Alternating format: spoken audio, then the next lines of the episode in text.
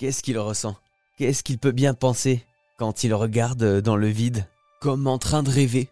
Est-ce qu'il pense vraiment d'ailleurs? Est-ce qu'il lui arrive de réfléchir?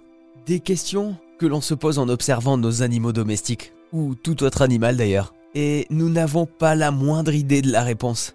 C'est la raison pour laquelle j'ai voulu en savoir plus avec une éthologue, c'est Agatha Liévin-Bazin. Alors c'est pas une question bête du tout, hein. c'est vrai que c'est un peu, je pense, le grand défi euh, de, l'éthologie, d'essayer de comprendre ce que pensent les autres animaux. C'est juste que c'est en effet très compliqué. Aujourd'hui on peut faire de l'imagerie en scanner, en IRM d'un animal qui dort ou même qui est éveillé pour voir quelles zones euh, du cerveau sont activées. Je sais qu'il y avait une étude il y a quelques années qui avait un peu fait le buzz, où on avait entraîné des chiens à rester immobiles dans un IRM et on pouvait savoir quand on leur parlait, quand on leur donnait, quand on leur disait des mots, quelle région s'activait selon ce qu'ils comprenaient ou non. Donc ça, ça, nous permettait de comprendre bah, qu'ils comprenaient le sens du mot qu'on leur donnait. Vu qu'on voyait le cerveau en action et qu'il n'y avait pas besoin que l'animal soit endormi, euh, voilà, on pouvait voir vraiment ce qui se passait.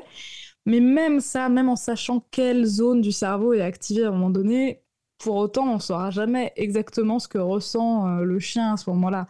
Je pense que c'est un peu la limite euh, de nos possibles même si on voit un peu le côté technique, on ne saura jamais exactement ce que c'est que d'être dans la peau d'un chat, d'un chien, d'un cheval, euh, d'un poisson, d'un guépard, d'un lézard.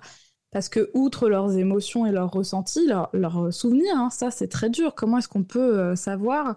Alors, on peut créer des, des apprentissages et savoir si l'animal se souvient de quelque chose. Il y a plein d'expériences qui existent où, par exemple, on récompense un animal quand il va choisir une image, etc et on lui représente pas cette image pendant des semaines, des mois, et on voit si euh, quand on lui représente, il va être capable de la sélectionner. Ça, on mm. peut le faire.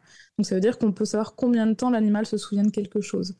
Mais quand il est comme ça, les yeux dans le vague, euh, c'est compliqué parce qu'il peut se passer plein de choses. En effet, il peut se souvenir de quelque chose, Peut-être qu'il se passe quelque chose que nous, on ne peut pas du tout percevoir. Un micro-mouvement que nous, on n'a pas pu voir. Peut-être qu'il y a une odeur, justement. Alors, on sait aussi qu'il y a de récentes études qui sous-entendent que les animaux peuvent ressentir euh, nos émotions. Comment ils font ça? Est-ce que c'est euh, en observant nos traits ou est-ce qu'il y a d'autres moyens de ressentir? Alors ça, c'est pas facile parce que je pense que ça dépend beaucoup des animaux dont on parle. Euh, parce qu'il faut savoir que les animaux non humains, ils ont un peu des sens plus développés que les nôtres. Nous, on est beaucoup sur le visuel, mais il y a beaucoup d'animaux qui utilisent euh, les odeurs, par exemple. Et euh, il y a des animaux qui sont très sensibles à ça. Peut-être peut que vous avez fait l'expérience quand vous amenez votre chat ou votre chien chez le vétérinaire, s'ils sont un peu stressés. Souvent, au moment où vous le mettez sur la table, c'est un peu pire, parce qu'ils sentent les odeurs de tous les chats et les chiens qui sont passés avant et qui ont déposé plein d'odeurs où ils étaient stressés. Donc, hmm. juste avec l'odeur, ils peuvent sentir dans quel état d'esprit se trouvaient ceux qui sont passés avant. Euh, je pense que certains animaux peuvent sentir euh, notre stress avec les odeurs, parce que sans qu'on s'en rende compte, quand on est inquiet, par exemple, bah, souvent on transpire. Euh, ça peut être subtil, hein, il suffit, c'est pas nécessaire de transpirer des litres de sueur pour qu'un animal puisse le sentir.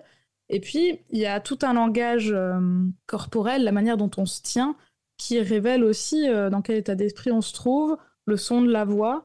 Tout ça, ça peut servir à l'animal euh, pour savoir euh, comment, comment vous êtes.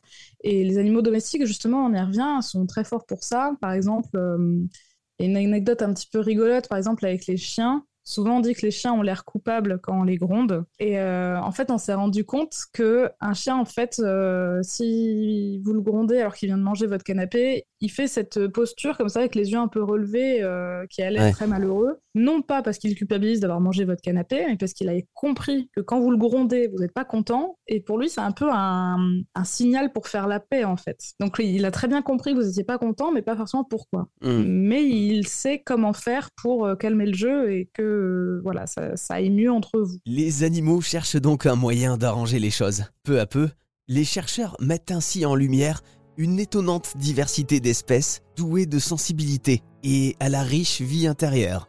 Une véritable révolution dans notre façon de considérer les autres êtres du globe, qui n'étaient d'ailleurs encore il y a 30 ans pas considérés comme un sujet jugé digne d'investigation scientifique.